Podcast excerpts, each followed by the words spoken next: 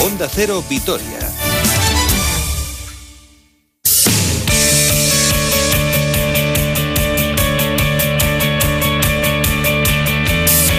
¿Qué tal? Saludos y muy buenas tardes. Una hora 46 minutos 10 segundos de este miércoles 9 de diciembre de 2020. Tiempo para el deporte aquí en Onda Cero Vitoria. Estamos hasta las 2 del mediodía con muchos temas sobre la mesa. Comenzamos hablando del Deportivo Alavés, que esta mañana ha regresado a los entrenamientos preparando el duelo del próximo sábado a las seis y media en el Alcoraz frente al Huesca. Un duelo donde va a haber problemas en el medio centro, porque no va a estar Manu García por COVID, Perapons que continúa con su recuperación de su fractura en el pie derecho, ni Rodrigo Bataglia. El comité de competición ha resuelto esta mañana que le caen dos partidos al futbolista argentino tras ser expulsado por Muñera Montero por dirigirse a un compañero diciendo no nos va a pitar ninguna falta, es un ciego. El Alavés ha presentado alegaciones ha expuesto lo siguiente, leo literalmente, debe carecer de consecuencias disciplinarias por cuanto se trata de una conversación entre jugadores del mismo equipo en el ejercicio de su libertad de expresión y sin que lo manifestado pueda calificarse como menosprecio o desconsideración al árbitro. Pero el comité de competición no ha tenido en cuenta las alegaciones del club albiazul y en su resolución dice lo siguiente. No se deduce con evidencia la existencia de un error material manifiesto. El jugador tiene claramente una finalidad de desconsideración. Denota inequivocadamente un comentario irónico y desconsiderado hacia el colegiado. En definitiva, que el argentino no va a estar, que se va a perder los dos próximos encuentros y que Pablo Machín tiene un serio problema en el centro del campo, ya que Tomás Pina es el único medio centro disponible. Así lo reconocía el preparador soriano. Estamos muy lastrados por, por, las lesiones en esa posición, que Bata para nosotros es un futbolista, ya lo sabéis, eh, súper importante y ahora pues únicamente contamos con, con Pina como pivote específico, así que nos hace mucho daño. Todo esto después del empate del pasado fin de semana frente a la Real Sociedad. El Alavés acumula seis encuentros consecutivos sin conocer la derrota con dos victorias y cuatro empates. Un partido que también nos dejó un récord, el de Fernando Pacheco, que se convierte en el futbolista con más minutos en la historia del Deportivo Alavés en Primera División. De momento con más minutos, aunque está muy cerquita del récord también de partidos que ostenta Magno Mocerín con 155 encuentros. El guardameta pacense, feliz por el récord. Bueno, para mí es un honor y un privilegio ¿no? entrar en la historia de, de este club y, y, bueno, espero que todavía se pueda aumentar esa cantidad. Desde que llegué todo ha ido rodado, eh, también con algún momento complicado, pero en líneas generales una línea muy ascendente en donde, en donde estoy disfrutando muchísimo y en el cual pues, me siento como en casa. No tenía ni idea, la verdad, hasta que no acabó el partido no, no me di cuenta de, de, que había superado ya esos minutos. Eh, tenía entendido que me faltaban algunos partidos, pero no tampoco sabía cuántos, pero, bueno, pues al final doble alegría, ¿no? Con, ese punto sufrido y, y, luego con esa noticia. Récord además con exhibición, porque volvió a dar otra exhibición de las que nos tiene acostumbrados ya desde que llegó al conjunto Babazorro en eh, segunda división. Escuchamos o seguimos escuchando a Fernando Pacheco que habla de la buena marcha que está llevando el equipo. Sí, yo creo que el equipo está en una buena dinámica, pero no podemos relajarnos, ¿no? En la liga está todo muy igualado, parece que estás en una buena racha, pero sigues estando muy cerca de los puestos de descenso y el equipo debe seguir igual eh, y buscar este fin de semana los tres puntos. Bueno, me parece un muy buen equipo que está haciendo las cosas muy bien, lo que pasa que sí que es cierto que no está reflejado eso en puntos, pero creo que por juego seguramente merecerían tener bastante más puntos.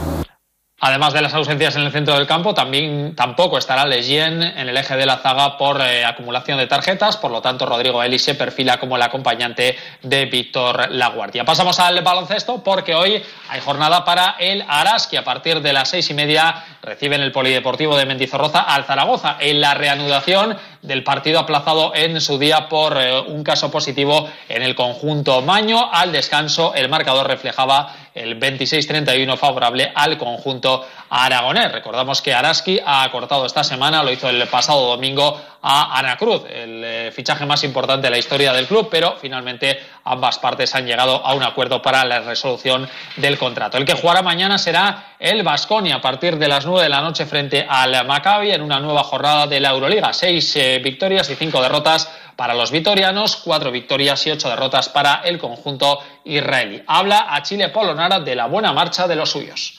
Sí, estamos en un buen momento, queremos seguir, así. Eh, sabemos que Maccabi es un gran equipo, entonces será un partido muy difícil, pero eh, tenemos que prepararlo al mejor y jugar como, como sabemos. Estamos jugando con eh, mucha confianza estamos jugando juntos y en ataque muy bien, y agresivo en defensa. Entonces tenemos que, seguir así y sabemos que todo es muy importante por el equipo. Un conjunto israelí, perdón, que no ha empezado bien la temporada, aunque eh, después de ganar Estrella Roja tuvieron tres derrotas consecutivas y un equipo basado sobre todo en sus jugadores norteamericanos, con Will Beckin, eh, Bryant y Otelo Hunter como hombres más importantes, además de Zisic o de Coloyaro. Así ve Polo Nara a su rival de mañana. Muchos americanos y muchos jugadores diferentes, entonces sabemos que un equipo que quiere venir aquí para ganar y sabemos que, será un partido muy difícil. Y tienes un, un, buen entrenador, entonces si, jugamos como sabemos, como en el EFES, como, como sabemos jugar, eh, podemos ganar.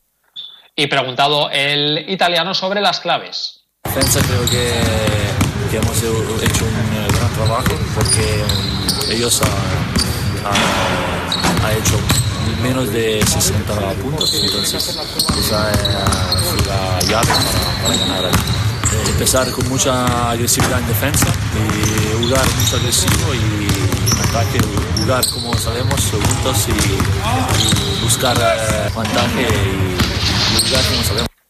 Bueno, un Vasconia que llega de ganarle al EFES, eh, también hay Guipuzcoa Basket en la Liga CB que se encuentra, como decía antes el propio Polo Anara, en un buen momento. Ayer se jugaron algunos de esos partidos que estaban aplazados por eh, casos de COVID, por ejemplo, el Barcelona 88, Olympiacos 96, el conjunto del Pireo que asaltó ayer el Palau, también victoria del Zenit 72-85 en la Fonteta frente a Valencia Basket, el EFES le ganó 72-68 al Villerban, mientras que Milán eh, venció en su visita a tierras rusas, se impuso por 93 102 al Kinky. El Vasconia ahora mismo es noveno, es decir, que estaría fuera del eh, top 8, pero la verdad es que la marcha del equipo invita claramente al optimismo. Hablamos de pelota porque ayer se disputó la gran final del campeonato manomanista en Bilbao con triunfo para Ezcurdia y Martija por 22-13 ante Olaizola y Urruti Coechea. Es curioso porque Olaizola y Urruti habían vencido en los dos encuentros eh, previos, 22-14 y 22-13, pero ayer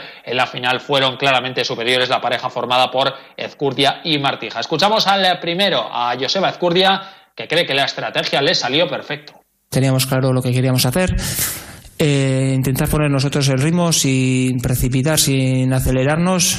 Yo pues moverles un poco, luego hace amagos y creo que Julen ha jugado un partidazo también, ha gozado un montón, ha, estaba en todos los sitios en el frontón, eh, defendiendo y la verdad que a Urruti le hemos tenido atrás también, le hemos movido y por eso creo ¿no? que ellos han estado incómodos y la verdad que lo que teníamos pensado ha salido bastante bien.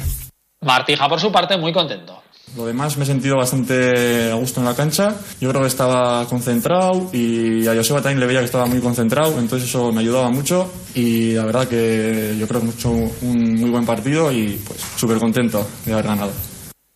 Hablamos también de gimnasia porque tenemos que felicitar a toda una campeona, a sus 18 años, campeona de España de gimnasia rítmica, es Maider Orbe. Hola Maider, buenos días. Hola, buenos días. Bueno, ¿te lo crees? Pues no, la verdad que sigo sin creérmelo, pero sí, sí, ahí estoy. ¿Te lo esperabas? Eh, la verdad es que no, porque encima empecé con muy mal pie el primer ejercicio y hasta el último no vi que podía ser campeona de España, así que no me esperaba para nada. Eso te iba a decir, ¿qué pasó ahí al inicio y luego cómo lograste superar eso para llevarte el título? Pues la verdad que no sé cómo lo hice porque después de hacer el primer ejercicio estaba muy, muy nerviosa de salir con los otros tres y, no sé cómo remonté así, pero vamos, lo hice estupendamente. Porque luego además, Maider, ganaste con dos puntos de diferencia, ¿no? Respecto a la segunda, sé que con, eh, cierta ventaja. Sí, eso es, eh, creo que dos puntos de diferencia a la segunda, pero bueno, yo tampoco es que tenga mucho en cuenta los puntos, la verdad. Eh, yo me quedé contenta cuando terminé la cinta, que es el último ejercicio, y, ya está, y me fijé en eso y, listo. Bueno, imagino que muchas felicitaciones, ¿no? Habrás recibido. Sí, sí, un montón. De parte de mi familia, mis amigos, vamos, mis amigos más contentos que, que, nadie. Bueno, cuando se acabe esto habrá que celebrarlo bien, porque ahora pocas celebraciones, ¿no? Eso es, ahora poco con el, con el tema del COVID.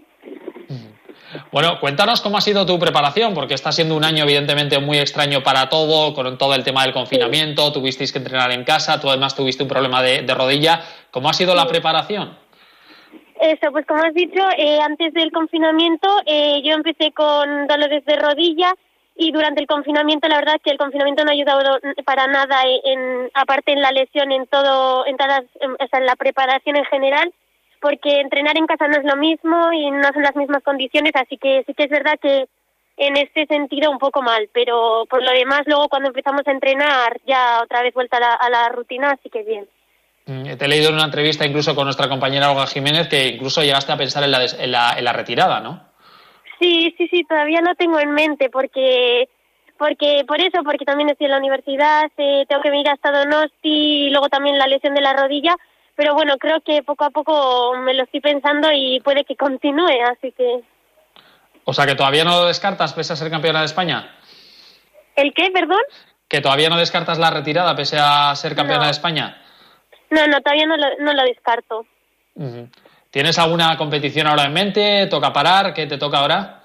Eh, ahora creo que hasta enero toca parar, bueno, entrenar, eh, si sigo, entrenar en Navidades y luego creo que en enero es eh, la fase la última fase la final de la Liga Iberdrola. Así que si sigo supongo que continuaré haciendo las competiciones. Mm, como bien dices estudias en Donosti creo que estás estudiando pedagogía. Cómo lo llevas lo de compatibilizar deporte y estudios pues de momento bien porque voy a la universidad a las mañanas y a las tardes el, eh, entreno pero ahora que nos han cambiado el horario en el segundo cuatrimestre, pues no sé cómo lo voy a hacer, la verdad, porque tengo que ir a las tardes, entonces el entrenamiento también sería a las tardes, entonces está un poco más complicado. Muy bien, pues simplemente queríamos felicitarte, Maider Orbe, toda una campeona de España de gimnasia rítmica. Maider, es que ricasco, gracias. Es que ricasco. Bueno, y acabamos con montaña porque se ha inaugurado hoy la exposición Mendía Angora. Diez escaparates del ensanche de Vitoria van a exponer materiales que forman parte de la historia del montañismo vasco. El primero de esos materiales, la clavija de la primera escalada en 1924. Lo cuenta Chomin Uriarte, es el presidente de la Fundación EMOA.